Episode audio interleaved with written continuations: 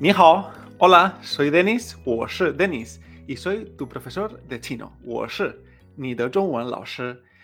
Bienvenido a un nuevo episodio de Aprende a pronunciar chino con Hangyu. Hoy vamos a continuar viendo la tabla de sonidos finales en el chino. En el episodio anterior vimos las vocales y ahora vamos a ver diferentes combinaciones entre vocales o vocales y consonantes que los veremos al final de una sílaba en pinyin y veremos que no siempre se va a pronunciar exactamente igual que el español. Así que nos vamos a centrar en aquellas terminaciones que suelen causar un pelín de confusión. Vamos a empezar por la terminación I-U, es decir, veremos cualquier consonante y después de esa consonante, esa terminación I-U. Pues esta terminación IU en chino no se pronuncia IU, es decir, nunca en chino vamos a escuchar el sonido IU.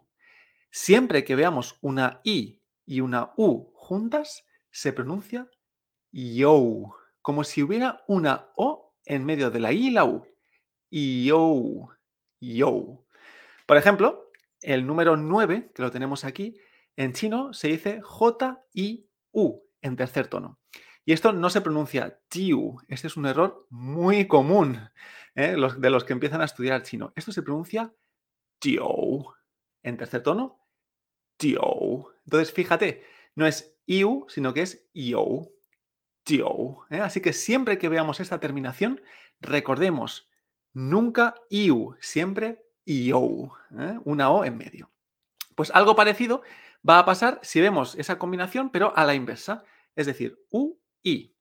La terminación u, i en chino nunca es we. Es decir, este we francés, el sí francés, nunca lo vamos a escuchar en chino nunca vamos a escuchar we en chino.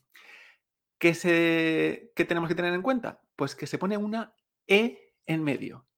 Se dice wei, wei, u-e-i, wei. ¿eh? Así que siempre que veamos un pinyin con ui, tenemos que acordarnos de wei. Por ejemplo, eh, correcto o sí en chino se dice d-u-i, con cuarto tono.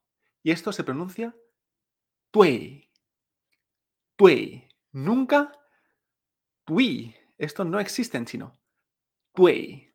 Así que tui, correcto. Así es como se dice también, o podemos afirmar sí en chino. ¿eh? Aunque la palabra sí no existe en chino, pero tui ¿eh? es una que puede sustituir a ese sí. Así que repasamos las terminaciones que hemos visto hoy. I, u, yo, u, i, wei, y los ejemplos, el número 9 hemos dicho que se pronuncia tio. ¿eh? Aunque veamos una J y U, le añadiremos esa O. Tio. Y correcto, en chino se dice tui. Aunque se escriba D-U-I, añadiremos esa E. Tui.